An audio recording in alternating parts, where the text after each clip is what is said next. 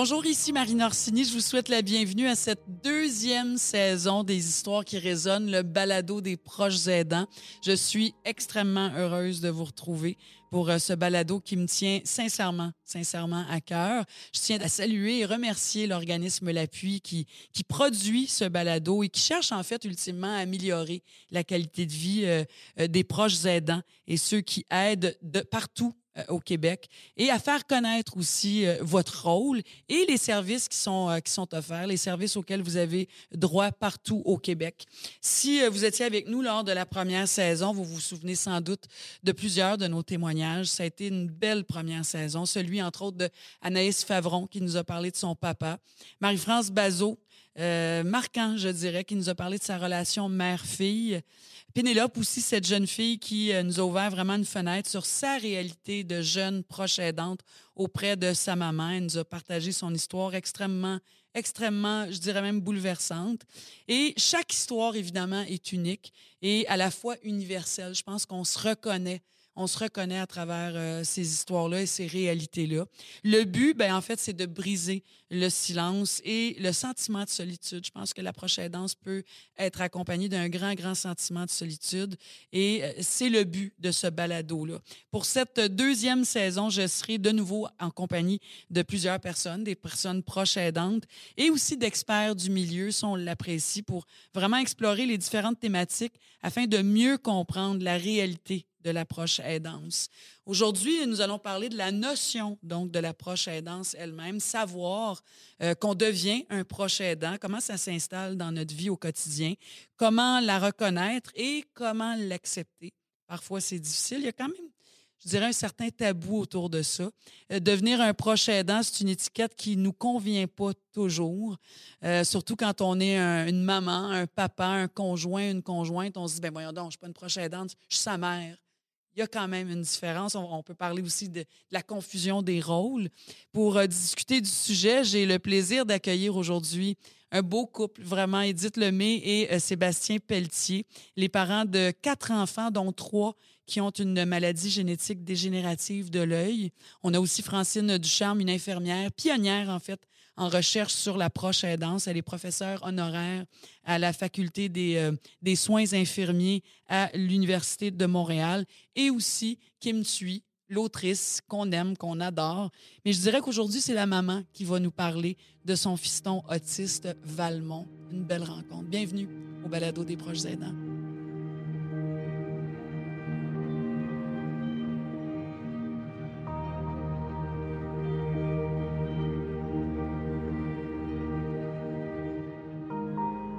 Saviez-vous qu'il y a environ 1,5 million de Québécois qui sont proches aidants et que plusieurs ne s'en rendent même pas compte?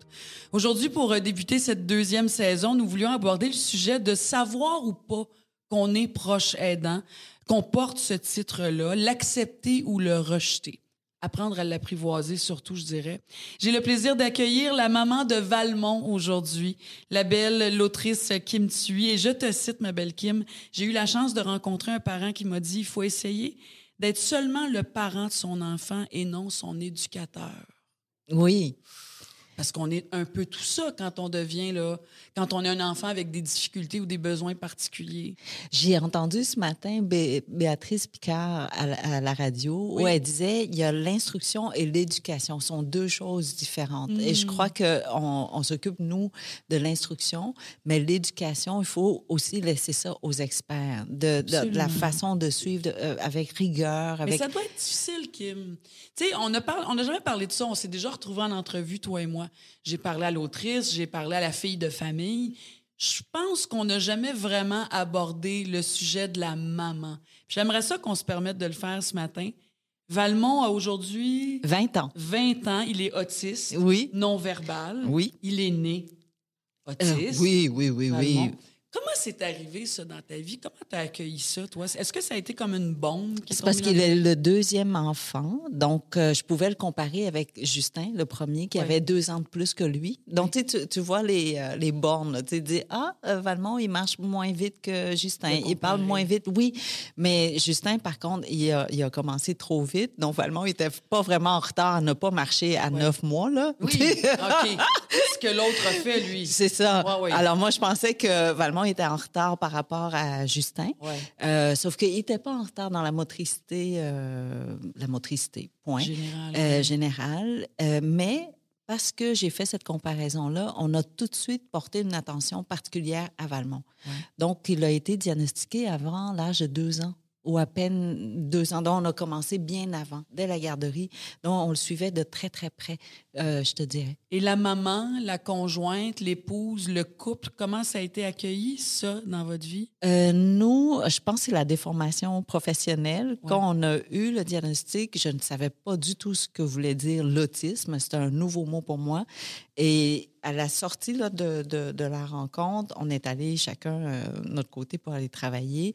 Mais le soir, on avait chacun un dossier ouvert, une chemise qu'on, a, euh, qu'on a donné le titre Valmont Autisme. Puis on s'était même pas parlé. Là. Chacun, on est revenu avec un dossier. Puis, à euh, s'équiper, là, prête à s'informer. ouais. Puis là, on s'est à- assis, puis là, on a échangé nos recherches, puis on a fait un plan de match, comme on dit, là, un plan d'action, qui fait quoi, quand, comment. Et euh, donc, on a fait de la recherche aux États-Unis, en France, ailleurs au Canada, pour voir où est-ce qu'on pouvait recevoir le plus d'aide, ou sinon de connaissances là, en, en, euh, en autisme. Ouais. Et, euh, et j'ai fait ça, je te dirais, durant les six premières années. Un plan d'action. Puis on Donc, suivait. on pourrait dire, euh, Kim, que toi, on dirait dès le départ, Mm. tu te savais ou tu savais que tu devenais une aidante. Peut-être que tu n'avais pas Oui. le terme, le proche aidante, aidant naturel, on disait ça avant. Donc, Kim, est-ce qu'on peut dire que tu étais comme un peu déjà au fait ou déjà sensibilisée ou même ouverte au fait que tu devenais une aidante, une proche aidante dans la vie de ton enfant? Tu vois, j'avais pas le nom, je, je savais Oui. pas, euh, je connaissais pas du Le tout terme. le mot, le terme. Oui. Mais en tant que mère, tu sais, on, on va au front. Ouais. Comment on fait pour aider notre enfant le- de la meilleure façon possible pour qu'il puisse atteindre son plein potentiel à Oui. lui? Et tu sais, souvent, c'est mon enfant, ça va de soi que je vais être capable d'être son éducatrice, celle qui va le nourrir, euh, sa psychologue, sa psychiatre, sa On Oui. veut avoir tous ces chapeaux-là et on pense qu'on est capable de porter tous ces chapeaux-là. C'est vrai, mais avec l'autisme, je savais qu'il me manquait beaucoup de connaissances. Oui, même si on ne connaît pas le terme de, de proche aidant, de proche aidance, je pense que comme parents, on veut tout faire. On, on pense qu'on devrait savoir tout faire. Mais dans le cas de Valmont, je savais que je savais pas tout. Parce que l'autisme était un nouveau sujet. Il y avait un- oui, il y avait un peu de documentation, mais pas tant que ça. Non. Donc, j'avais besoin d'aller chercher de l'aide. Et euh, je dois dire, je, je dois remercier l'association euh, en motorégie pour les parents avec des enfants euh, en difficulté. J'ai rencontré une dame qui s'appelait Héloïse, je pense. Je la cherche encore d'ailleurs. Je veux la On remercier, mais je sais pas on comment. vous cherche. Kim, Julie, enfant Valmont. Écrivez-nous. Oui, je ne sais même pas si elle s'appelle Héloïse ou pas dans, dans ma tête, ou Élise peut-être, mais elle m'a donné, vraiment, là, elle m'a donné la- une carte routière presque par où passer pour aller chercher de l'aide, rencontrer d'autres parents, rencontrer des médecins, rencontrer des psychologues, rencontrer des experts. Et j'ai, donc je te dirais, je me suis éduquée plus que j'ai éduqué Valmont, d'abord. Ben, il faut. Oui, Il faut être équipé. Oui, oui, Parce que oui. déjà que c'est lourd, déjà que la vie est pas pareille, là. Tu avais déjà un premier enfant, tu sais que cette vie-là sera différente. Tu as besoin d'être équipé pour, pour bien faire, mais pour survivre aussi. Euh, oui, mais euh, je n'ai pas pensé à survivre. Je te dirais, à ce moment-là, c'était plutôt comment faire pour m'équiper avec le plus d'outils possible pour pouvoir aider Valmont. Tu si on avait un enfant euh, né euh, sans, sans les jambes, par exemple, Oui, ben, on va aller trouver le meilleur fauteuil roulant qu'on est capable de trouver oui. pour lui, par exemple. Et donc, dans le cas de Valmont, ben, c'était pas quelque chose de physique. Donc, je pouvais juste aller chercher de l'information, des connaissances et accompagner Valmont là-dedans. Et euh, donc, durant, je te dirais, les six premières années, on était tellement dans cette vague Ah oui. que on se pose pas la question, je suis quoi? Tu vis. Tu vis. Tu- On de- veut, on veut être efficace, on veut avoir une vie, on veut avoir une vie agréable avec notre enfant. On veut lui permettre d'avoir une vie Exactement. agréable, en fait. hein. Et euh, c'est seulement après, tu vois, quand, euh, quand tu as le temps un peu, quand les choses sont placées, quand tu as l'impression que la, tu sais où, par où tu t'en vas et tu peux projeter un peu l'avenir de Valmont. Pas, pas sur 10 ans ou 5 ans, Mm. mais peut-être dans la prochaine année, tu sais à peu près euh, ce qu'il va pouvoir faire ou ce qu'il peut apprendre pour la, euh, l'année qui, qui suit. Mais là, tu peux t'asseoir et re- prendre un petit peu de recul puis regarder Ouais. euh, le, le travail de mes parents avec, euh, avec Valmont, autant que son père, que moi, Ouais. son frère. Et c'est là où. Mais tu as aussi, il paraît que tu as apprivoisé l'idée de ne pas dépasser tes limites. Oui, dès la première journée, dès qu'on a eu le diagnostic. Parce que je dis, c'est là où on a besoin d'être très, très fort, d'être solide en tant que famille, tout le monde. Mm. Et donc, je me suis. euh, on s'est obligé à prendre des abonnements au théâtre, euh, au, euh, ben, euh, à l'OSM, euh, de sortir, de, de, de- pour pouvoir assainir no- no- notre corps, mais aussi notre tête pour rester toujours, comment dire, En équilibre. ou en équilibre, pour pouvoir offrir à Valmont le meilleur de nous-mêmes, qu'on ne se dépasse pas, qu'on se brûle, puis là, on ne peut plus l'aider. Ah non, Il mais faut c'est pas ça le brûler. problème de la prochaine danse. C'est comme on veut porter tous les chapeaux, on s'en rend pas compte. Puis ça devient une mission. C'est mon mari, c'est mon enfant, c'est mon conjoint. Il est là le danger parce que pour rester debout, il faut, Il faut être, être fort nous-mêmes. Il faut être fort nous-mêmes. Ben, comme dans l'avion. Et- et Quand il y a turbulence, il faut mettes ton- le masque sur toi-même en premier. Avant d'aider l'autre. Oui, parce que le réflexe, c'est... Oui, le réflexe, c'est on, on aide notre enfant à côté, ou, euh, bon, enfin, euh, oui, alors que non, si toi, tu n'as plus d'air, tu peux pas l'aider. Donc, il faut que tu sois en forme, toi, en premier. Ah, c'est tellement une belle comparaison. C'est tellement une belle image, Kim. Là. Je suis Mais- certaine, on la voit, l'image. là. tu, tu vois, évident puis c'est pas faire. notre réflexe naturel. C'est Ben jamais non, notre réflexe mais naturel. Donc, il faut parfois aller contre soi-même pour pouvoir mieux aider. Donc, Valmont, tous les vendredis ou presque, ma mère le garde. Ma mère me, l'a imposé. Elle dit, je le garde à coucher jusqu'au samedi. Tu viendras le chercher juste samedi pour que j'ai au moins une nuit complète. Parce que Valmont ne dormait pas entre 2 h et 5 h du matin. Et donc, pour euh, ben, peut-être trois, quatre jours par semaine durant ces trois premières années de vie, là, Mm. donc c'était très, très difficile sur nous, ben, sur n'importe qui, euh, sur n'importe quel parent. Donc, pour elle, c'était une discipline que vendredi, la nuit du vendredi, vendredi au samedi, qu'on dorme tout le monde, euh, qu'on ait une nuit. Donc, elle a dit, moi, je peux prendre une nuit blanche, c'est pas grave, j'ai les six autres nuits.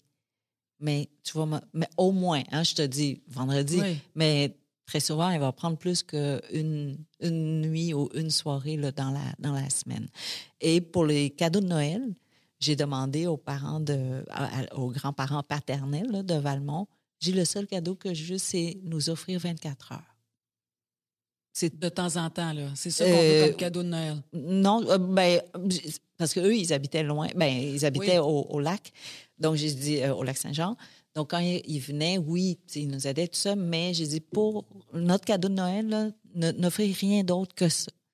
Donnez-nous 24 heures pour qu'on puisse manger chaud, pour qu'on puisse lire, juste lire le journal, je sais pas, niaiser. Une là. heure juste pour, c'est ça, se demander qu'est-ce que je ferais bien ou Oui, oui, écouter oui. nos élans. euh, Fermez nos la porte de toilette. Oui. C'est juste le fun, des fois, de- d'avoir- ou d'être dans le bain pendant une heure. Donc, je trouve ça intéressant parce que ce que tu dis, c'est qu'il faut. Prends soin de soi. Oui, mais tu dis, il faut, il faut piler sur soi pour dire non, tu vas prendre soin de toi. Il faut se l'imposer. Oui. Puis pour se retrouver à l'OSM, pour se retrouver au théâtre, si on est bien organisé puis bien équipé, on va, pas, on va être capable d'y aller puis on va être capable. Puis on comme- s'oblige à le faire. Ouais. Parce que c'est jamais facile de s'organiser. Mais il faut le faire. Même si, je te jure, on dormait à l'OSM. Parce qu'on dormait pas les autres nuits. Donc, dès qu'on On allait dormir à l'OSM. Je te jure, j'étais tellement gênée parce qu'à un moment donné, on était à la, la cinquième rangée là, de Ken Nagano, magnifique Ken Nagano devant. Puis je dormais. Je dormais Eh oui. dur. Mais qu'est-ce que tu veux? Je, je, je, je C'est pas dormais grave, ça, ça C'est faisait pas grave. partie de... de... ouais, Mais c'est une thérapie. C'est- Ben, pas une thérapie. Comment on, on dit ça? là? C'est un moment de bien-être que tu, tu- tu te nourris pour que tu puisses Prendre continuer. Oui. Tu as aussi développé, euh, Kim, quand on, on lit la recherche, tu as vraiment euh, réussi à développer un réseau d'aide solide autour de toi. Oui. Est-ce que tu te souviens la première chose que tu as fait pour aller chercher... de À qui t'as parlé en premier? La directrice de, de, de la garderie. de la garderie? Oui, Valmont, il n'y avait pas deux ans encore. C'était sa deuxième garderie parce que la première, ça n'a pas fonctionné du tout. La deuxième, j'arrive et la directrice euh, n'avait jamais eu d'enfant autiste Mhm. avant. Euh, puis moi non plus, je savais pas qu'il était autiste. J'ai juste dit, je pense c'est difficile. Je sais pas si vous allez être capable de le garder ou pas. Et elle était assez gentille et généreuse pour me dire, on va essayer. Puis elle a vraiment engagé une personne de plus juste pour Valmont. Mais je ne savais pas tout ça. Hmm. Et euh, elle m'a rappelé euh, plus tard, j'avais oublié, mais apparemment, je déposais Valmont dans la classe, puis je m'assoyais sur un petit tabouret en plastique dans les casiers, puis j'attendais. Parce que je me disais, ah, dans une heure, elles Elle vont sera me plus dire... capable, fait qu'ils vont ouais. m'appeler. Je suis aussi, mieux de la- je aussi bien ça. de l'attendre ici. Donc, il me permettait de m'asseoir sur un petit banc là, de plastique là, dans, les, dans, dans les casiers pour attendre. Puis est-ce que ça arrivait, Ben non, parce qu'elles ont engagé quelqu'un, tu sais, oui. elles voulaient vraiment me soutenir. Et c'était elle qui euh, me disait, bon, si tu es vraiment inquiète, on va demander au CLSC pour un diagnostic, pour une, une observation, là, je sais pas comment Oui, le bon mot, là, mais euh, une psychologue qui va venir observer Valmont. Et c'est comme ça. Donc, c'est grâce à la garderie, à toutes ces femmes-là qui m'ont portée. Là. Puis quand j'arrivais... euh, Ah, je trouve ça beau, toutes ces femmes-là qui m'ont portée. mais vraiment, Mm. Pendant la sieste, des fois, j'allais le chercher euh, plus, j'allais toujours le chercher plus tôt que les autres parce que je savais que c'était difficile pour la garderie. Donc, vers 2 heures, 2 heures et demie, là, j'arrivais, puis ils étaient en pleine sieste. Et là, Valmont dormait. Mon Dieu, c'était comme un miracle qu'il dormait. Donc, personne ne voulait le réveiller. Ben oui. Et donc, les, les, les, les femmes, les éducatrices me donnaient un petit matelas, ben, un, comment, ben, un tapis. Oui, un petit tapis. Puis, euh, je, je dormais aussi. Pendant Ah, 5 fait que pendant minutes, que 10 lui minutes. dormait, t'en profitais toi aussi. Oui, toute la classe dormait. Ben, j'étais dans le couloir ou des fois dans. Ben, c'est parce que je- j'avais pas le droit d'être avec les enfants, je pense. Donc, euh, ils me mettaient dans un petit coin, puis je dormais les cinq minutes ou les dix minutes que c'était possible de, de faire. Donc, tu sais, quand je te dis j'étais portée, c'est vrai là, que ces femmes-là m'ont permis de, de, C'est ça de- qu'on de récupérer. aussi à travers le fait d'aller chercher de l'aide. hein. Tous ceux qui nous regardent, qui nous écoutent, quand on va chercher de l'aide, on se rend compte que ces gens-là nous portent, Mais vont nous aider à faire le Oui. chemin, bien plus qu'on le pense. Ben oui. Parce que des fois, on est pris dans la honte, dans la colère, dans, dans tout ce qui vient. On est déçu, puis on veut surtout pas partager ça avec personne, mais on se rend compte à quel point Ben tous oui. ces gens-là qui nous aident nous portent. Puis, tu sais, les éducatrices sont des expertes. en- euh, ben, en tout cas, elles envoient tellement des enfants. Donc, sont capables de comparer Aussi. puis de voir la différence. Et, Ouais. et elles connaissent le système, elles connaissent la machine pour nous aider. Donc, oui, oui, moi, moi je, je suis née faible. hein. Alors, je suis toujours en train de demander de l'aide. J'ai pas honte. non, mais c'est vrai. Donc, tu sais, je prends pour acquis tu sais, que je suis pas capable. Donc, je, je, je T'as demande de l'aide à, à tout le monde. demander de l'aide Oh, mon Ça Dieu. s'apprend, ça. Ben Ouais, non, mais ouais. toute ma vie, c'est ça. Là. Sinon, j'avance pas tout seul. là. Je, je- je- je suis Ben, comme ça, une roche. Quelqu'un me prend, me met sur une, une- sur une autre roche. Mais sinon, j'avance pas tout seul. Je suis vraiment portée par tout le monde. Tu sais, on, on- comment on dit ça? Là, tu sais, à, à une course à relais. Là. Oui, on oui, on oui, me prend puis on donne au prochain. Et Ah puis, oui, c'est une euh, chaîne, après. C'est une euh, chaîne. ouais. Chaque maillon a sa place Mm. et son rôle. Ultimement, tu dis que ta job, c'est de voir comment Valmont voit la vie pour qu'il ait une bonne vie, euh, lui donner les outils. C'est ça ta job. Oui. C'est ça ben, que tu as compris.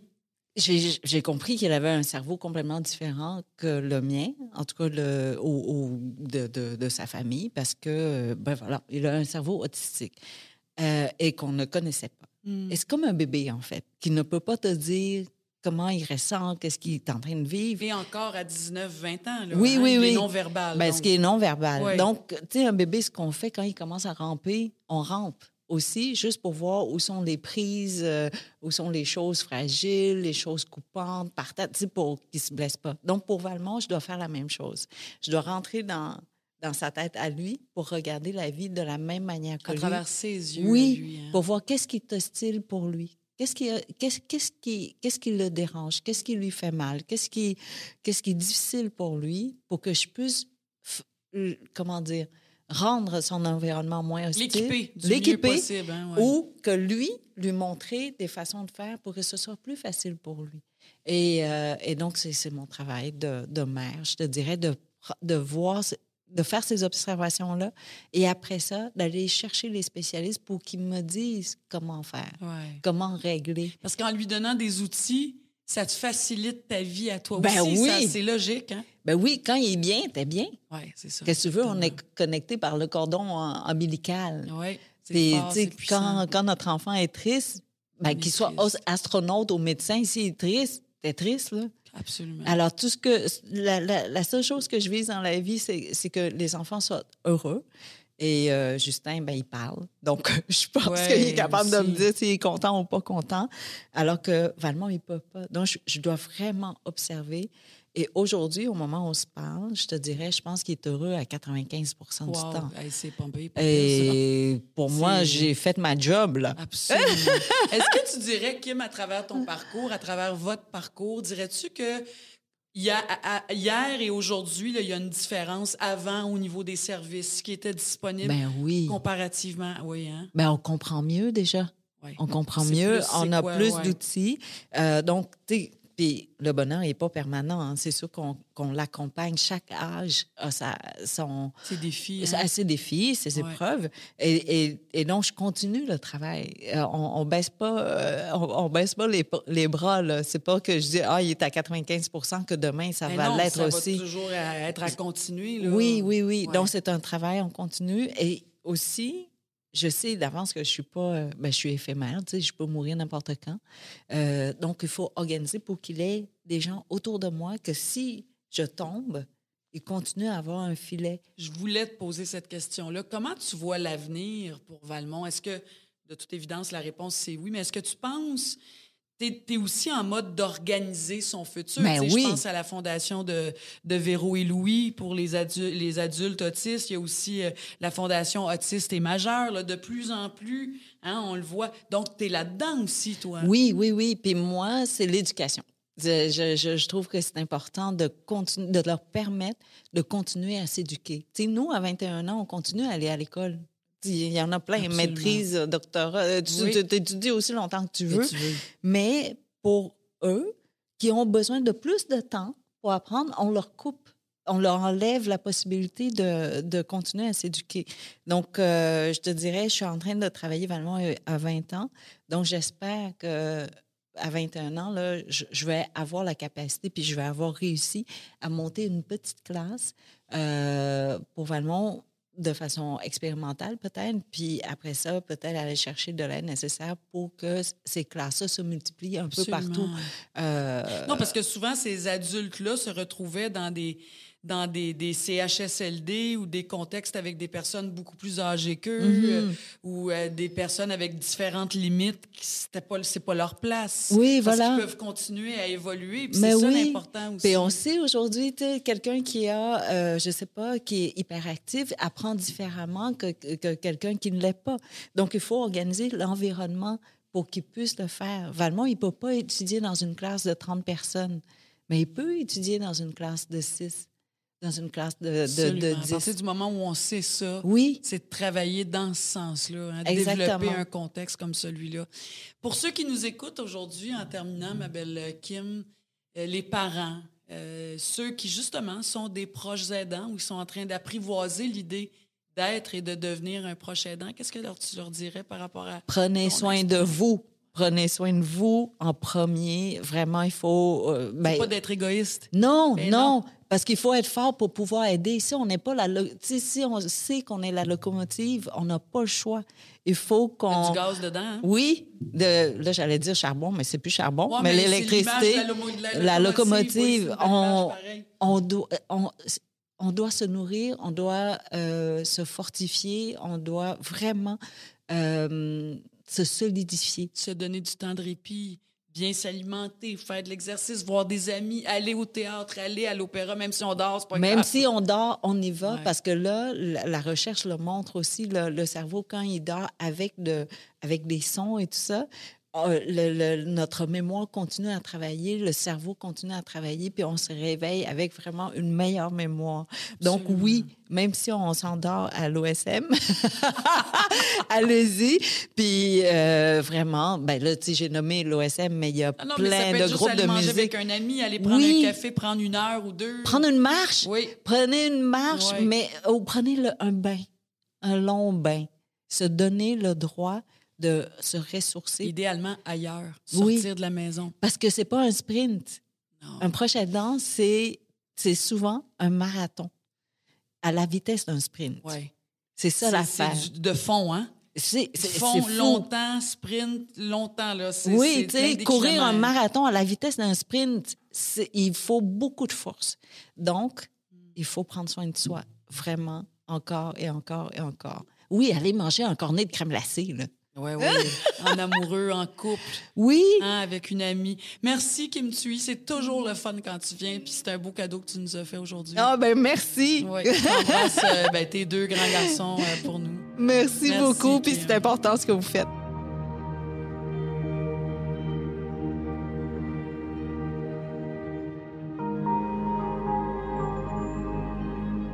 Sont tous deux parents de quatre enfants âgés entre 4 et 10 ans, dont trois qui ont une maladie dégénérative de l'œil. Et face à cette réalité-là, le couple a décidé d'offrir à leurs enfants le cadeau de voir le monde afin de créer des souvenirs dont ils se souviendront longtemps dans leur vie. Edith Lemay et Sébastien Pelletier, bonjour puis bienvenue. Merci, bonjour. Merci d'être là. Je trouve ça tellement touchant et immense, cette idée-là de voir le monde.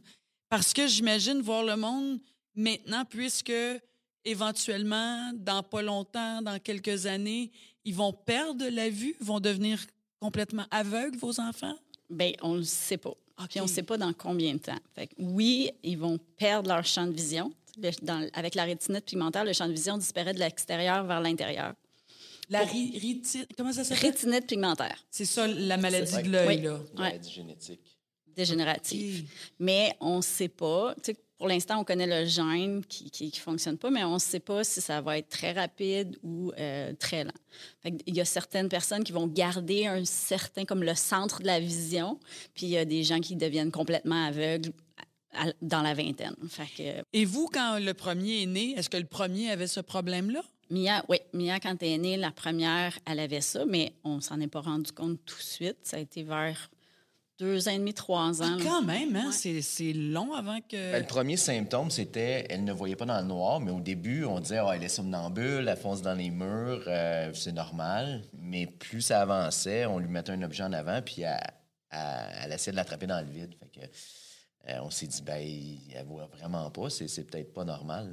c'est, c'est là qu'on a entamé euh, euh, la réflexion, puis de voir, ben, effectivement, elle ne voit pas dans le noir, mais ça a pris quelques temps aussi avant qu'on, qu'on évolue vers il y a quelque chose de plus en arrière de ça. Oui, oui. Et après ça, vous avez eu un deuxième enfant, même chose?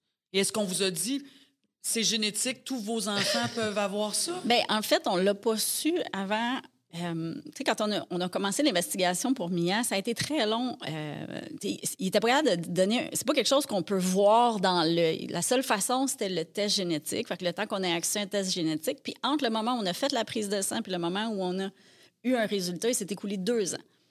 Fait qu'il y a eu deux Oh, Dieu, ans, ben oui. puis un sais, comme un dernier bébé, le quatrième est arrivé pendant ce temps-là. Fait quand notre dernier enfant est arrivé, on n'avait pas encore un diagnostic.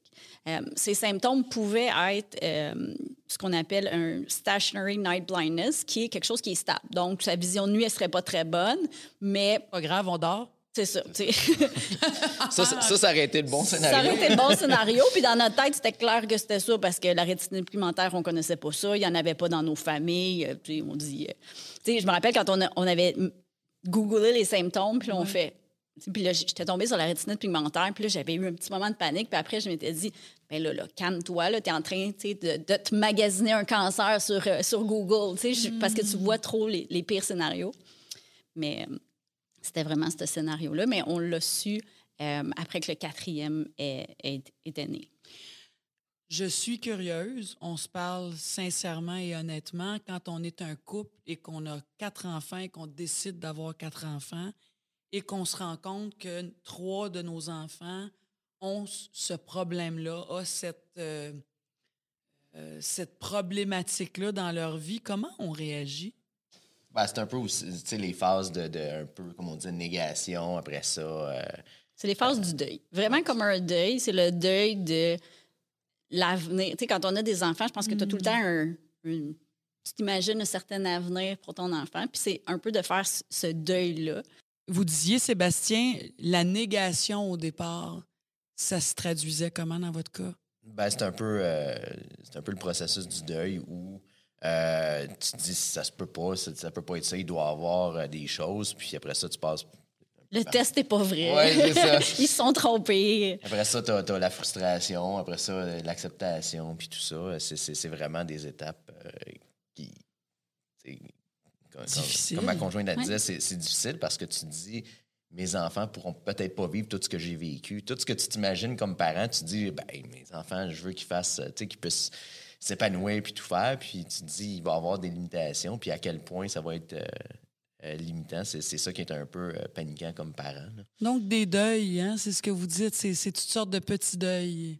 des petits deuils. Puis, ce qui est, en tout cas, dans mon cas, ce qui était super difficile, c'est de dire, tu sais, d'avoir un diagnostic. Puis là, on fait des. Tu sais, moi, je me lance dans l'information, je fais des recherches. tu sais, On va essayer de trouver des. des, des, des- comme des, des traitements quelque part, quelque chose pour l'aider. Mais il n'y a rien. Il n'y a, absolument rien. C'est c'est comme, ben voici, puis on peut rien faire. Est-ce que c'est ce qu'on appellerait comme une maladie orpheline un peu? Oui, là? ça fait partie des Ça maladies orphelines. de ça, ouais. hein?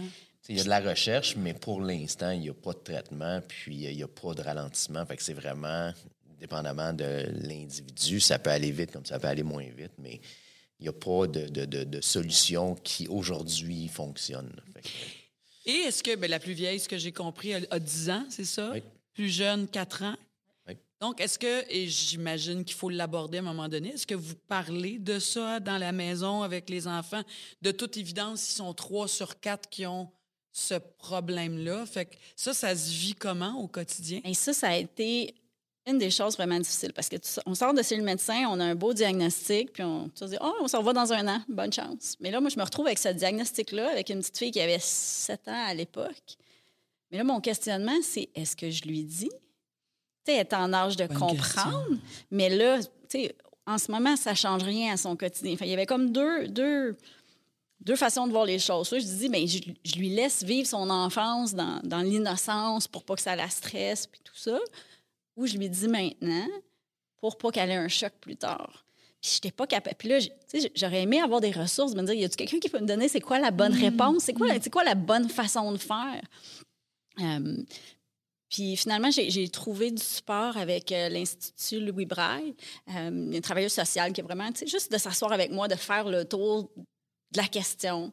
Puis, tu sais, la réponse était un petit peu, ben il n'y a pas de a pas de bonne ou de mauvaise solution. réponse. C'est vraiment, ça dépend de, de ton enfant. Puis, euh, en en discutant, notre fille est vraiment axée sur les solutions. Fait qu'on s'est dit, elle est très rationnelle, elle n'est pas, euh, pas super anxieuse ou émotive. Puis, on trouvait que de lui cacher, oui, c'était pire. mais on avait peur un peu que, de lui dire à l'adolescence, c'est plus dur à accepter ce truc-là quand tu as commencé à faire des projets d'avenir. Que de l'apprivoiser très jeune, puis tu développes tes capacités à travers les années. Ben, puis aussi, son, tu sais, elle aurait pu avoir un ressentiment envers ses parents, dire Vous me l'avez caché, puis euh, je ne le savais pas. Fait que, aussi, c'est pas simple. Fait que là, c'est un peu la décision de dire, ben, annonce-y, puis, que ça fasse partie de, de- d'elle De et, et- et qu'elle puisse non pas se, se voir en victime, mais se voir, ça fait partie de moi, donc je vais travailler avec. Puis, Puis comme vous dites, on connaît nos enfants. hein. Ils disent, on est toujours les meilleurs juges. Hein? Tu sais, peu importe ce qui arrive à nos enfants, on se fait souvent dire ça. C'est vous qui le savez, là. Oui, il y a des médecins, oui, il y a des... il y a- Mais vous, là, c'est quoi votre instinct? C'est quoi votre, sentiment intérieur? Puis vous le dites vous-même, Edith. Ma fille, je- vous saviez qu'elle avait la, la capacité ou la force d'entendre ça. Ouais. Mais c'était. Puis là, après ça, c'est de dire, mais oui, mais comment on lui annonce? C'est Ouais. pas. euh, Fait que vous avez fait ça comment? Je suis curieuse. Ben, euh, Quel mot vous avez utilisé? ben, ça a été. euh, on n'avait pas planifié, on était encore dans le. On avait pris la décision de lui dire, mais on n'avait pas encore décidé du comment. Puis. euh, un midi, euh, je dînais tout seul avec elle. Puis c'est- rare que je suis tout seul avec ma fille, là, avec quatre enfants. Puis euh, ça a donné qu'on a, on a mangé ensemble. Puis le sujet a été abordé. On, on a parlé d'handicap, je crois. Je, je me rappelle plus comment c'est arrivé, mais Là, elle a je- 6 ans. euh, elle avait sept ans. OK, 7 Sept ans. ans. Mais là, c'est comme j'ai vu la porte assez, assez ouverte. Tu sais, là, on, on a commencé à parler d'handicap, puis j'ai juste glissé ça comme ça. dit- Parce qu'elle savait qu'elle avait des problèmes avec Ben ses oui, yeux. On, allait voir un ophtalmologue. on allait voir un euh, ophtalmologue, mais tu sais, elle- ça n'avait pas beaucoup d'impact sur sa vie. C'était juste le soir. Elle savait que dans le noir, elle voyait pas bien, mais c'était tout. Fait que j'ai juste ouvert la porte de dire, tu sais que tes, tes yeux, là, tu vas perdre la vue. C'est possible que tu perdes la vue plus tard. Hein? Puis, puis j'ai laissé ça euh, rentrer. Puis là, j'attendais la réaction. Puis je me rappellerai toujours de sa réaction. Elle a comme réfléchi un petit peu. Ah, plate. ça a été l'ampleur de sa réponse. Oh, wow. J'ai dit, ah, OK. Mais puis je me suis dit, ben elle doit pas saisir ce que ça veut dire. Elle n'a pas vraiment compris. Puis j'ai- élaboré un petit peu, puis elle avait bien compris. Tu sais, même plus tard, là, elle m'est revenue, puis elle a dit, euh, Euh, Maman, faut que je garde ma chambre propre. Je vais me pratiquer à garder ma chambre propre parce que comme ça, je vais retrouver mieux mes affaires quand je verrai plus. Je dis, ah, OK. elle, avait, elle avait compris, puis je l'ai vue euh, se, se- se pratiquer à, à se déplacer les yeux fermés. Fait que je voyais qu'elle avait bien compris, mais Elle a est en mode solution. est en mode solution. Tu sais, d'essayer de Ah, voir mon Dieu, ça. c'est impressionnant, hein, tu sais, d'intégrer, pas juste je l'ai entendu, je le sais, c'est que là, je vais le mettre en pratique, puis c'est ma réalité, c'est ce que vous sentiez euh, de Puis- votre fille. Puis ça l'a aussi confirmé, je pense, notre choix aussi, de dire, parce qu'elle était comme assez jeune pour comprendre ce que ça veut dire sans mesurer l'ampleur de l'impact que ça va avoir sur sa vie. Mais ça, vous le dites, euh, vous le dites, Sébastien, sans dramatiser. J'imagine que vous ne l'avez pas dramatisé non plus, Non. ce qui fait que Nous, on veut. on- en fait, le but, puis c'est un peu ça, c'est une fois que ça fait partie de toi, comme beaucoup d'autres maladies ou d'autres ouais. problèmes, ben ça fait partie de ta vie. Fait que qu'est-ce que tu peux faire qui fait en sorte que ça va être ta vie à toi et tu vas la bâtir comme tu veux? Oui, tu as ce handicap-là, mais ça n'empêche pas que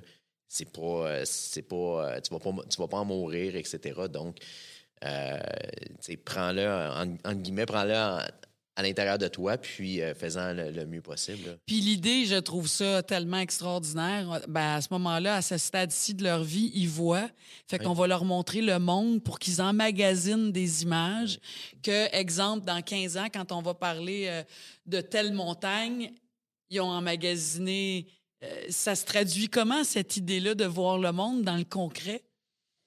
Ben, ben, au départ, c'est vraiment. euh, moi, je- quand j'étais en mode solution, je voulais faire des actions, puis j'aurais voulu euh, qu'elle apprenne le braille. Puis là, c'était compliqué avec le système scolaire. Puis elle, voyait comme trop pour apprendre le braille. Puis il y a une des intervenantes qui, nous a dit ben, tu sais, à ce point-ci, la, meilleure chose à faire, c'est de remplir leur mémoire visuelle. Puis elle, elle me parlait, elle dit regarder des livres avec des éléphants, tu sais, voir qu'il y a des images de, de choses qu'ils pourraient ne pas avoir vues. puis là, on a pris ça, puis ça s'est traduit. Ben, tu sais, des éléphants, c'est bien beau dans un livre, mais tant qu'à ça, on va aller les voir, les éléphants. On va voir c'est quoi des girafes, on va voir c'est quoi la savane. Euh, tu sais, un, voyage en train, le voyage qui défile. Tu sais, vraiment de remplir leur mémoire de, de beaux paysages pour qu'il y ait ça euh, à se C'est tellement génial de vous entendre dire ça. Ça prend beaucoup de. Mais je vous regarde, ça fait pas longtemps qu'on se voit, qu'on se connaît depuis quelques minutes. Mais je pense que vous deux, vous êtes très solides. Vous faites une équipe, je pense, assez magnifique ensemble. Ça se voit tout de suite. ça se sent tout de suite, l'équipe que vous formez tous les deux. Vous, vous êtes d'accord, Sébastien? Oh oui, on fait de notre mieux, mais en même temps. Ça vous euh, émeut. ça vous émeut d'entendre ça. Ah oui. hein? Mais tu sais, on, on a une super belle famille puis une belle unité. Fait que, Mais c'est la base, hein? c'est vrai, quand tu as la base là, qui est solide comme ça, ça change pas la réalité, mais ça va changer la façon qu'on vit la réalité à Ouais. tous les jours. Puis, tu sais, ce qui est le fun, c'est aussi, oui, comme parents avec, envers nos enfants, mais entre les enfants aussi. Puis la pandémie, ça a eu des, des beaucoup de désavantages, mais aussi, on, ils ont développé une belle synergie de groupe. Euh, puis ils ont, ils ont eu l'avantage d'être les quatre ensemble. Fait que, tu sais, c'est quatre amis. Euh, fait que tout ça aussi fait en sorte que, euh, notre voyage, la pandémie, si on veut, ça nous a confirmé que bon, il va y avoir des hauts et des bas, on s'entend, mais de, de pouvoir partir tout le monde ensemble, euh, ça, ça va être une, belle aventure. Non seulement ils vont pouvoir voir plein de choses, mais ils vont aussi pouvoir vivre des choses uniques ensemble. Oui, oui, oui. Puis est-ce que c'est là, ça fait presque deux ans qu'on est en pandémie, fait que mettons que ça a limité nos voyages. On est plus dans les livres puis dans les Ouais, images, comme vous disiez tantôt. Mais ça va se concrètement, là, oui, oui, j'imagine juste le Québec, découvrir le Québec. Mais est-ce que vous avez des projets de dire, il faudrait vous parler de la savane, là? Un jour d'aller, euh, tu sais, y a-tu aller en Europe? Est-ce qu'il y a des endroits précis dans vos rêves que vous aimeriez euh, Ben, réaliser? en fait, il y a plein d'endroits qu'on Ouais. veut voir. Euh, mais là, le projet, c'est vraiment de partir un an. Euh, Ah, carrément, Ah là, oui, oui, on arrête tout. On, là, on ramasse notre argent. Ben, en fait, on on, va partir Ben, un on an. on devait était pa- cédulé pour juillet 2020. euh, puis on ça, partait ça- un an. En 2020, on partait un an autour du monde avec nos enfants. On avait un itinéraire, tout était fait. euh, Wow! Puis là, la pandémie a mis euh, la hache là-dedans. Ouais. Mais, euh, fait que là, on a profité des deux étés de la pandémie pour faire ça au Québec. Que, de, de vivre dans, dans, dans un pays, une province aussi ouais, c'est d'être confiné d'un aussi bel endroit, c'est Oui, quand même une chance. c'est là. ça, quand on a fait la Côte-Nord, la BTB, on était aux îles de la Madeleine, donc on en a profité. Mais là, euh, on devrait... Touche du bois, si tout va bien. On devrait partir en mars. euh, pour, Fin mars, hein. fin Et ça commence où? En Namibie, en Afrique. Ouais, en Afrique, euh, en Afrique australe. Puis euh, c'est, c'est un des endroits qui. euh, nous, on y a déjà été il y a 12 ans, mais. euh, Le voyage de noces. ouais, c'est- mais c'est des paysages fabuleux. Euh, tu sais, il y a du désert, il y a. Des il y a- couleurs euh, il y a la exceptionnelles. savane, etc. Que, Il y a- il y a- Il y a des animaux. Fait qu'on s'est dit, tu sais, étant donné qu'on est en pandémie, on ne sait pas si on va être capable de faire un an, si on va pas être obligé de revenir. Fait qu'on s'est dit, on va commencer par, tu sais, au lieu de finir avec le, le plus beau, on va dire, on va On part commencer. là, puis- On part là, on va faire ça, puis après ça, euh, puis après ça, on a, on a honnêtement plus d'itinéraire parce que ça va dépendre des restrictions, ça va dépendre. euh, tu sais, Il y a la Mongolie qu'on veut vraiment faire parce qu'Emily, elle, elle adore les. Fait qu'il y a la Et là, les enfants doivent être énervés de ça, là. Dernièrement, il commence. là. Plus, mais tu sais, les enfants, ça vit au jour le jour. Hein? Fait Ouais. qu'ils sont- on part, c'est c'est pas tant concret. Là, ça commence à l'être plus parce que là, ça fait deux ans qu'on en parle, puis euh, les gens leur, leur en parlent à Ben oui. l'école. Fait que, De plus en plus vrai, là. oui, Ah, là, c'est ça, c'est le- leur, euh, les autres élèves à l'école. C'est bon, ben, vous partez quand, là? Ça fait longtemps que vous en parlez, là. Allez-vous finir par partir? Hey, on n'a jamais autant parlé d'un projet qui n'a pas commencé. Est-ce que vous avez réussi, parce qu'on parle tu sais, de proche aidance, euh, veut, veut pas, là, c'est- ça nous ramène aussi à ça. Vous êtes les parents de ces quatre enfants-là, mais vous êtes à même de constater que vous êtes de proches aidants aussi, des parents proches aidants. Ça, ça a-tu été difficile? C'est-tu difficile à apprivoiser cette idée-là de... Ben non, je suis une mère. Oui, tu es une mère, mais on peut pas porter tous les chapeaux comme on voudrait donc les porter. Est-ce que vous êtes conscient de ça?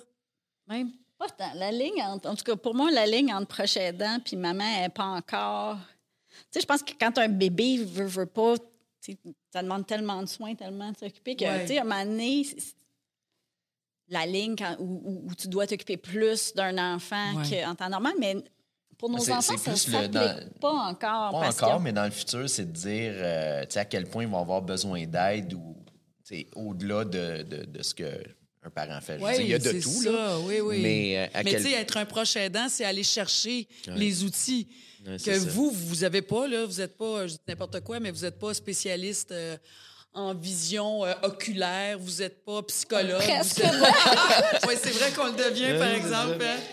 Mais tu sais, c'est ça aussi, être- c'est ça être un proche aidant. C'est oui, tu es un papa, tu es une maman, mais tu es la personne qui va aller chercher les outils pour leur permettre de continuer à évoluer. Mais c'est un, c'est un peu une réalisation de dire, euh, tu sais, comme parent, des fois, tu te dis, ben, j'ai fait ma job, je les ai envoyés, tu sais, ils ont eu Ouais. leurs études, tout ça, puis après ça, ils voleront de leurs propres ailes. C'est toujours vrai dans la mesure où ils vont pouvoir le faire, mais c'est de dire que on va peut-être devoir apporter un support continu le restant de nos jours, puis ça, je l'accepte très bien. C'est- plus, on- comme on dit, on veut pas victimiser nos enfants, mais on va être là, puis euh, ça, je pense qu'on l'a accepté de dire on va faire tout à notre pouvoir pour, euh, pour l'aider. Puis les- nos parents font de même euh, dans la mesure où ils peuvent. Fait que tu vois vraiment que, que, que tout le monde se, se met ensemble pour Ouais. ce but-là. Puis dire, Comme un réseau là, qui s'est Ouais. développé aussi de penser de la même façon. C'est ça. puis, euh, le, le peu qu'on peut faire maintenant, mais on va quand même tout faire en notre pouvoir qui est, qui est, qui est aller au-delà, comme euh, Edith disait, ben,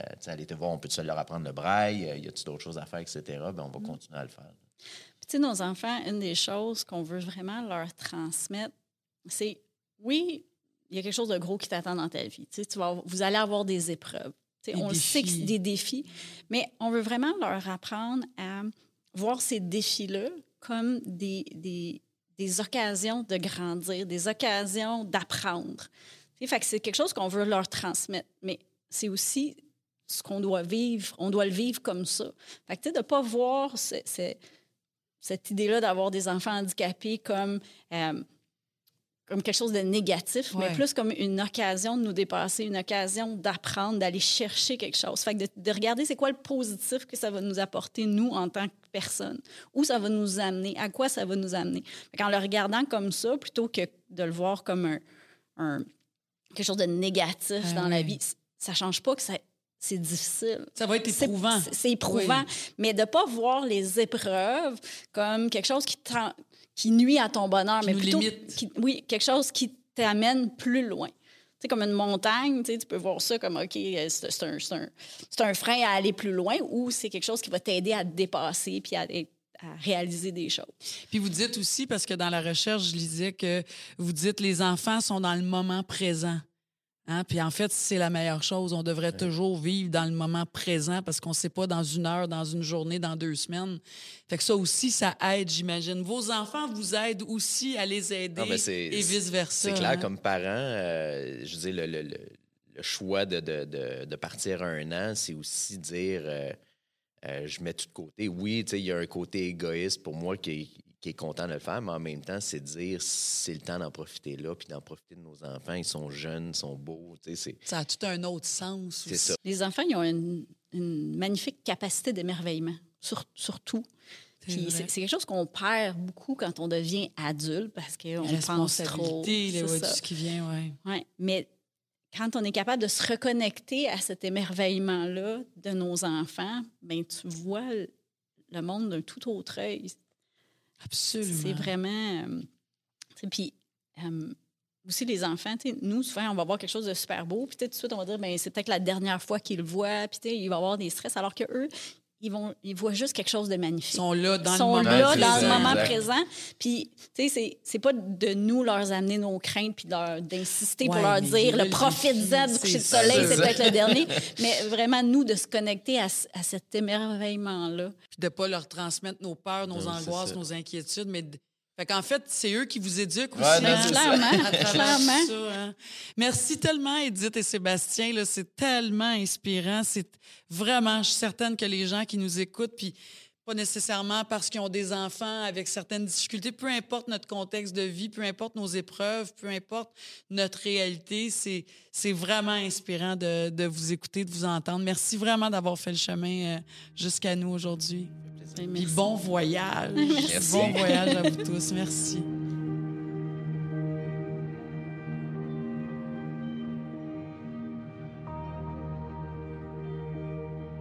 S'il n'y avait pas de proches aidants, c'est important de savoir que le système de santé tomberait.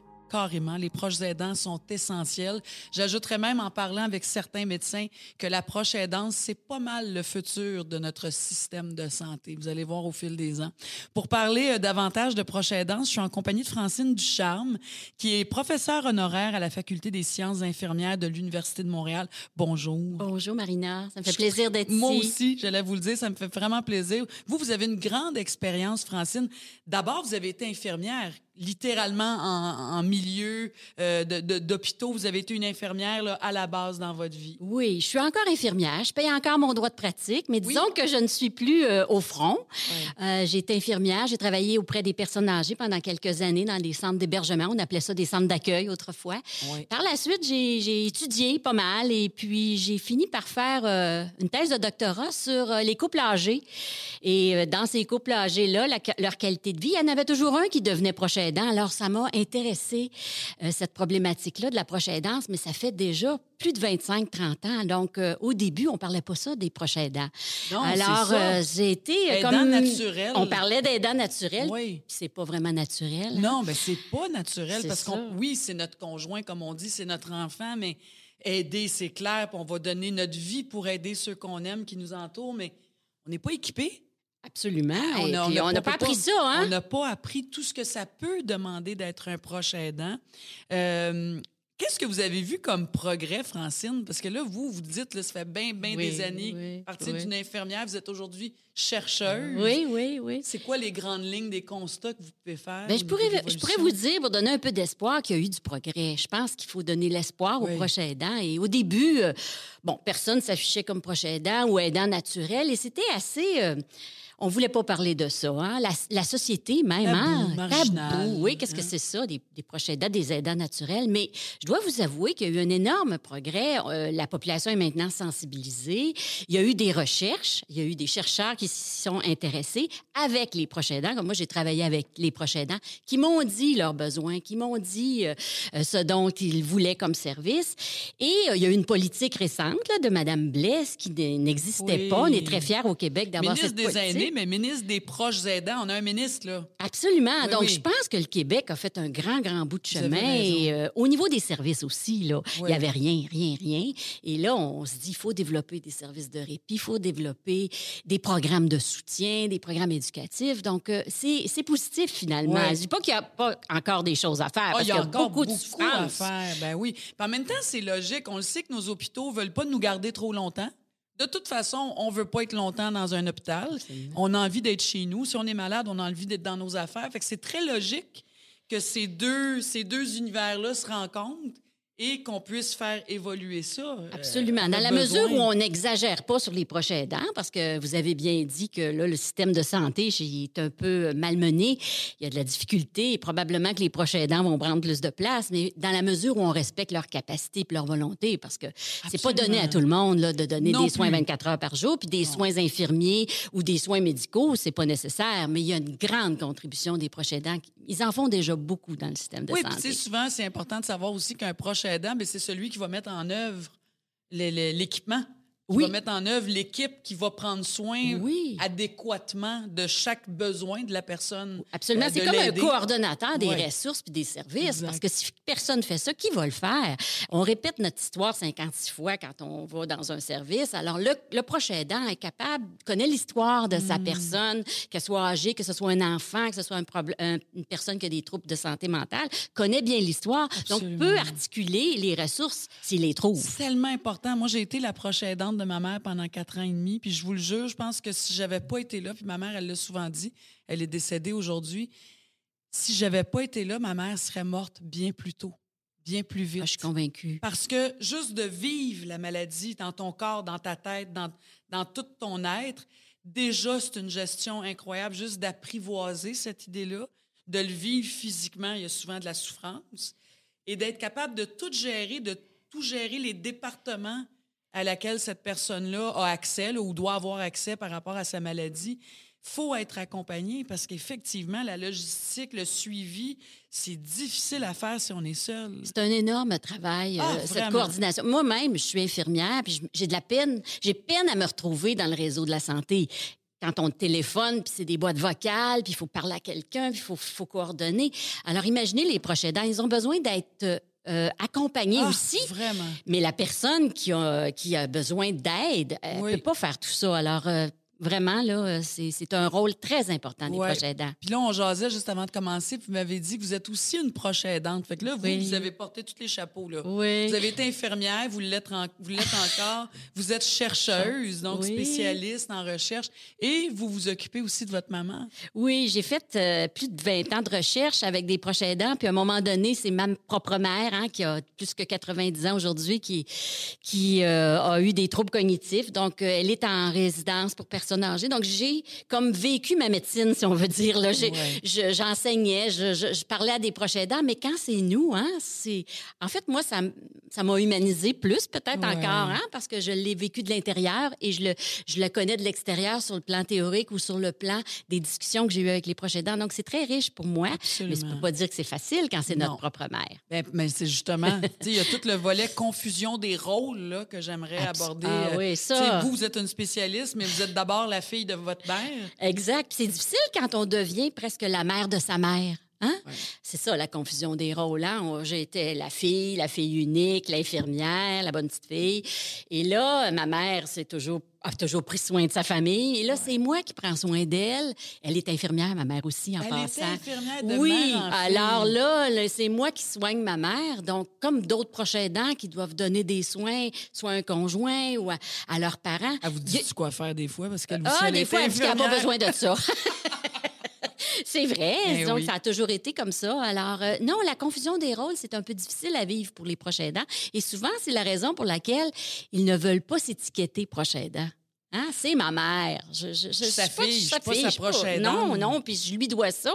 Elle m'a tellement donné dans la vie. Si, je suis là, c'est grâce à elle. Je vais lui en donner autant. Donc, je suis pas une proche aidante. J'aide ma mère, c'est tout. C'est comme si ça désacralisait notre rôle, hein, de, le fait de dire le proche aidant, ça devient comme trop technique, on dirait, puis on n'accepte pas ça. C'est comme un rôle, euh, oui, instrumental, Oui. un rôle Oui. qui est peut-être moins émotif. On dit, mais pourtant, il y a beaucoup d'émotivité là-dedans, mais ça fait un rôle dans la société. Hein? À part le rôle de fille, d'épouse, euh, les autres rôles qu'on joue, le rôle de travailleuse, euh, il y a ce rôle-là qui s'ajoute en plus. Est-ce que j'ai besoin de ça?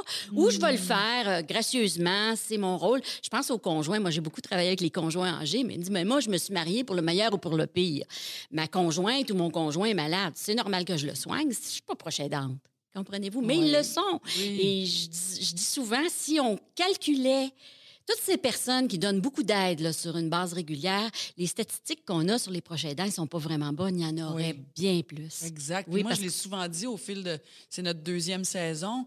Puis je vais toujours le répéter, mais surtout chez les gens âgés. Vous, ça a été votre Oui, spécialité beaucoup. longtemps. Mais souvent, l'aidant va mourir avant l'aider Oui. chez les personnes âgées, tellement c'est exigeant. Exactement. Moi, j'ai beaucoup regardé la détresse physique et la détresse psychologique. Mm. Et euh, souvent, vous avez raison, le proche aidant décédé avant, ou moi, je disais toujours, quand je- j'essayais de prôner les services pour les aidants auprès du gouvernement, etc., je disais tout le temps, on va en avoir deux pour le prix d'un. Puis c'est vraiment ça, là. Hein. Il y en a un qui est hébergé, l'autre est malade. Ah, Finalement, les deux décèdent à peu près en même temps, ou l'aidant avant, ça arrive souvent. Aussi, Oui, hein. oui. Parlons de. Ça, je trouve ça intéressant, le don de soi. C'est aussi culturel. Hein? L'aidance, aider, être proche aidant, c'est aussi culturel. Et ça, je trouve ça intéressant. Ça a été quoi vos constats au fil C'est des très années? culturel dans notre société. Hein? La société québécoise, il y a une histoire à ça. Hein? On était une société où euh, il y avait des grandes familles, beaucoup d'enfants. Il n'y en avait pas des centres d'hébergement. Moi, je parle des personnes âgées, mais il n'y avait pas de centres d'hébergement. Il n'y avait pas beaucoup de ressources. Et on se soignait dans la famille. Tu gardais ta Oui. mère, ton père, il Oui, restait chez vous jusqu'au décès. Puis après ça, ben, il y a eu, on est allé vers les villes, les femmes ont commencé à travailler, les enfants, etc. Et là, on, on suffisait plus si on voulait avoir un revenu décent. Il y avait deux personnes qui travaillaient, donc ça prenait de l'aide pour soigner ces personnes-là. Donc, il s'est développé quelques ressources en santé mentale pour les enfants handicapés, pour les personnes âgées, pas suffisamment. Mais euh, il y a quelque chose de culturel qui est resté, qu'on doit soigner dans la famille. Moi, j'ai beaucoup euh, eu d'étudiants qui venaient d'Espagne ou de d'autres pays où ça se fait pas, ça, héberger quelqu'un ou c'est ça. mettre quelqu'un euh, dans une institution. Et c'est ça vient de la culture profonde. là. On garde nos parents, Exact. on garde nos enfants, puis on les soigne à la maison. Donc, il y a quelque chose au Québec, là, vraiment de Mais culturel. dans l'Occident, hein, dans- c'est occidental. oui, puis dans la hein? francophonie, beaucoup, là, les pays latins. Beaucoup Ah les pays oui, vous avez latins. beaucoup. ça, oui, vous. moi, j'ai constaté ça Oui. davantage. Mais euh, disons que là, il y a une évolution quand même. là. Oui, oui, mais Hein? quand même, est-ce qu'on peut dire. Ah oui, oui, il y a quelque chose de culturel, de religieux peu, aussi, hein? Ça pointe des pieds, mais je veux Oui. dire, nous, on a décidé qu'on développait des résidences pour les Oui. personnes âgées. Oui. Puis nos parents s'en vont dans des résidences. Puis est-ce que c'est vraiment implanté? Euh, Selon vos, vos- vos observations, là, euh, on a vraiment implanté ça. On assume ça. On assume ça, Bon, mais il y a avec beaucoup plein de familles qui gardent leurs beaucoup de- parents chez eux. là. Mais avec beaucoup de culpabilité Oui, encore. Oui, oui, oui, oui. Ça, c'est resté. Parce qu'on a hein. toutes aussi nos, nos, euh, nos racines religieuses, hein? Oui. Le catholicisme au Québec et Ça tout ça. Puis les valeurs place, oui. religieuses, quand on dit je me suis mariée pour le meilleur ou pour le pire, c'est ça aussi. Ou c'est ma mère, je lui dois ça, le don de soi. Alors, il y a, y a une histoire là, qui est liée euh, à l'évolution de la société, à la religion, puis à, à toutes ces, ces valeurs profondes. Et euh, c'est pas mauvais nécessairement, mais souvent, ça peut empêcher certaines, certains proches aidants de demander de l'aide.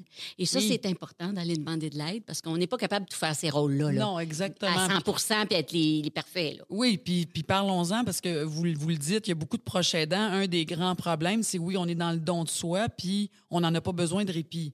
C'est ça, c'est ça. Puis on a vraiment besoin, finalement. Hey, tellement. Oui, Oh, non. oui. Et, mais de plus en plus dans les familles, je vois qu'il y a un partage des responsabilités. Ça ne veut pas dire que euh, moi, je suis la fille, l'infirmière la, plus âgée, je vais tout faire. Là, j'ai mes frères là, qui vont aller magasiner un petit peu. Tu sais, il y a des rôles qui, avec le temps, se, Se définissent se mieux. définissent Ouais. mieux. Se partagent. C'est se partage. Ouais, le partage Et il y en a qui sont rôles. bons dans quelque chose, d'autres qui sont bons dans d'autres choses. Il y en a qui c'est pour le soutien émotif, jaser. Il y en a d'autres. Financier. Financier, oui, ça. psychologique. Il y en a Ça, qui ça ont s'est le- développé avec le temps parce qu'on dit, les, les proches aidants, je pense, que se rendent compte que finalement, on peut partager parce qu'il y a des fois des proches aidants qui veulent garder le rôle à eux seuls. Et ça, Exact. ça, ça peut être aussi une source de gratification pour certains. Ça, il faut le dire, c'est pas toujours négatif. Hein?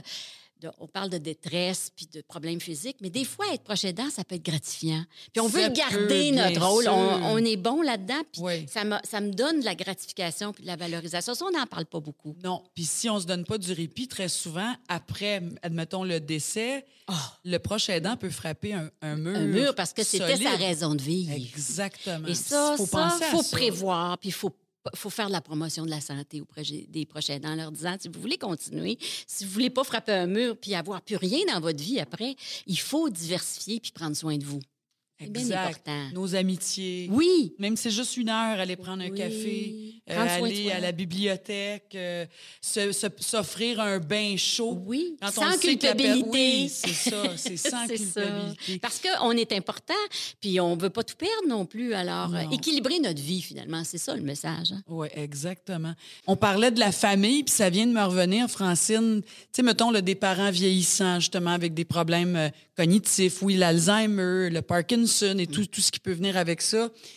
Chacun des enfants sont peut-être une famille de 5, 6, 7, 8. Chacun a ses forces, chacun a ses capacités. Chacun n'a pas eu la même relation avec le parent non plus. Hein? Ça, c'est très important, ça, c'est important d'avoir cette discussion-là en Oui. gang, là, en groupe, Oui. pour dire, ben, gars, toi, t'as jamais été vraiment proche de papa. Fait que toi, tu pourrais au moins aller faire l'épicerie. Oui, puis c'est- Fait que toi, amène-nous, apporte l'épicerie, puis on va s'occuper de Oui. déterminer le rôle de chacun. Ça, c'est hein. vraiment important, Marina. Moi, j'appelle ça des réunions de famille. Ça prend des réunions de famille parce qu'il y a des conflits, des fois, qui sont inavoués, qui sont pas Oui. sur la table. Et ça donne rien pour quelqu'un qui est pas capable d'aider. Mais il peut faire d'autres choses Mais il peut faire autrement, ouais. Ça, c'est excellent. C'est la santé, ça, d'une famille. On peut s'avouer que moi, je suis pas capable d'aller voir. Moi, je suis pas capable de laver maman. Je suis pas capable d'y aller la voir. Elle me reconnaît pas. Je, je, je, sais pas quoi faire. Il y a peut-être d'autres choses que cette personne-là peut faire. Ah, exactement. Non, vous avez tout à fait raison parce que les familles, il y a des dynamiques là-dedans. Là. Ben oui, puis c'est des Puis histoires. des fois, là. il y a des Les parents de vieillissants, là, on là. est rendu à 30, 40, Oui. 50 ans, on a 60 ans. Notre père, Oui. il est dans un CHSLD ou il est dans une résidence, mais faut déterminer, puis ça prend beaucoup d'ouverture. Ça, ça prend l'ouverture prend- puis du courage un Ouais. peu. Puis moi, j'appelle ça, des fois, il y a des... c'est un peu drôle, j'appelle ça des, des problèmes de chaise haute. tu sais. Il y a des problèmes, il y a des gens qui, euh, depuis qu'ils sont petits, qui ont une, une certaine Exact. difficulté, puis Faut ils ont jamais... ça. Ils n'ont pas réglé, Ouais. ils n'ont pas eu d'aide pour ça, fait que ça reste. Puis c'est ça, pas le temps de faire le procès de Non. personne. Non. C'est le, temps, de développer des solutions, en fait. Hein? Puis on se dit toujours hein, aussi euh, de l'aide pour soi. Ça nous ramène aussi au proche aidant. Il faut s'équiper, il faut Parce que s'aider. si on n'est pas bien dans notre peau, on peut pas aider. Il faut vraiment régler nos petites bébites, là, je dis ça comme ça. Accepter mais nos limites. Nos limites, je suis pas capable, je suis pas capable, Ouais. je peux pas faire ça. C'est comme si c'était un échec à chaque fois. Oui, on c'est veut ça qui est pas triste. entendre ça. Puis on veut hein. pas, on, on- faut le dire aux prochains aidants, c'est pas l'important c'est que vous contribuiez à la mesure de vos capacités, c'est ça que j'ai dit puis de votre volonté, pas forcer, mais y aller selon ce qu'on est. ça nous diminue hein, dans, no- dans notre valeur propre face à nos parents. bien humain. à- ouais, c'est très humain. Euh, qu'est-ce que je voulais dire aussi? Ça a été quoi vos, euh, vos constats, je dirais, des dernières années, Francine? Ben- Euh, au niveau de la prochaine danse. euh, Mais moi, je suis très contente. Euh, au début, j'étais un petit peu découragée quand j'ai commencé dans ce domaine-là parce Ouais. que c'était nouveau. En recherche, vous voulez Oui, dire, en là? recherche. Et même j'enseigne. Moi, j'enseignais à des, infirmières parce que j'étais à, la faculté des sciences infirmières. J'enseignais les soins aux personnes âgées. Puis quand on parlait de cette thématique-là, tu sais, des grands yeux, c'est comme si tout où est-ce qu'elle sort? Oui. C'était un petit peu difficile de sensibiliser, mais là, tu sais, après des années, je vois le progrès, donc je suis très heureuse et je vois surtout le développement de services. Parce que le grand besoin des proches aidants, c'était beaucoup le répit. Hein, quel que soit Les le type de projet aidant, les services, euh, comprendre ce qui se passe, être outillé, savoir comment aller chercher de l'aide. Il y a beaucoup de petits trucs qui n'étaient pas développés. Là, c'est développé. Il reste à les mettre en marché, comme je disais. Là, je, c'est pas péjoratif. Mais il y en a déjà beaucoup Mais là, il y en a. qui existent. Et c'est ça qu'il faut.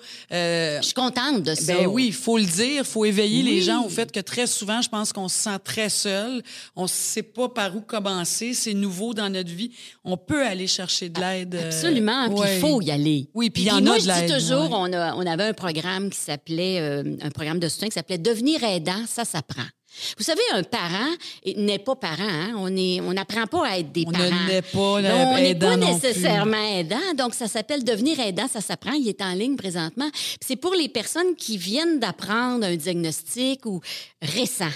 Donc, il faut apprendre à être proche aidant. Et ça, je- je- je l'en- j'encourage euh, les gens à s'inscrire à ce genre de programme qui donne des, des, des trucs, des astuces, des stratégies, Ouais. des ressources pour la trajectoire. Parce que c'est pas vrai qu'on est proche aidant euh, euh, une année, deux années, trois Ça années. Des fois, ça, peut durer- ça peut être 15-20 ans. Absolument. Et il faut s'équiper, il faut s'outiller. Et euh, si on part bien, puis on prend soin de soi, puis on promouvoit notre propre santé, on risque d'être mieux dans sa peau, puis D'être capable meilleur. de continuer, puis d'être Oui, meilleur aussi avec la personne qui a besoin d'aide. On va mettre tous les liens de toute façon sur le site de l'appui.org. hein. Tous les liens sont toujours, euh, toujours là en lien avec nos, nos sujets et nos invités.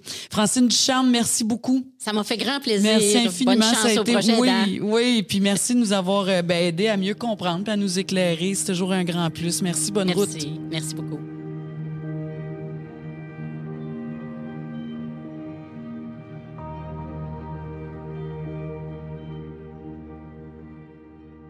Pour en savoir plus sur nos invités d'aujourd'hui, allez sur le site de l'appui, l'appui.org. Je vous l'ai dit, en tous les détails, euh, toutes les informations, les services, si on parle, tout se retrouve sur le site de l'appui. J'aime aussi vous rappeler que si à l'écoute de cet épisode-là aujourd'hui, vous vous êtes reconnu, ou vous avez peut-être reconnu quelqu'un de votre entourage qui aurait besoin d'aide, besoin d'écoute, n'hésitez pas à appeler à Info Aidant. C'est le 1855. On le met aussi euh, à l'écran et tous les détails sur le site 1855-852-7784. Vous pouvez communiquer aussi. Peut-être que c'est plus simple d'écrire via le courriel info-aidant. Il y a des conseillers, des conseillères qui sont là pour euh, vous guider et vous écouter. Ça, c'est important de le savoir. Je pense que des fois, on a juste envie ou on a juste besoin de parler et se sentir écouté aussi dans ce qu'on vit. Des fois, on a envie de la détresse, puis on a besoin d'écoute. Ultimement, si euh, le cœur vous en dit, si vous avez envie de partager votre histoire avec nous, on aime vous lire. Vous pourriez vous retrouver sur le plateau ici avec moi euh, pour raconter votre expérience de proche aidance. Allez sur appui-balado.ca. Dans le prochain épisode, parce qu'il y aura un prochain épisode, nous allons parler d'aide et de ressources disponibles. On n'est pas, je pense, souvent, je trouve, en tout cas, pour avoir une proche aidante, on n'est pas souvent au courant des services qui existent dans notre quartier, euh, dans l'en- l'endroit où on vit. Euh, que ce soit aux quatre coins du Québec, euh, vous allez pouvoir trouver les services qui existent sur euh, le site de l'appui. Et parfois aussi dans notre région, il y a un service qui n'existe pas. Il y a peut-être un organisme qui aurait envie de développer un service qui n'existe pas. Eh bien, l'appui pourrait vous aider à le développer et à le financer aussi. Alors, j'espère que vous serez au prochain rendez-vous. Je veux vous dire de prendre soin aussi de vous. Passez une belle journée. Ici Marine Orsini. À bientôt.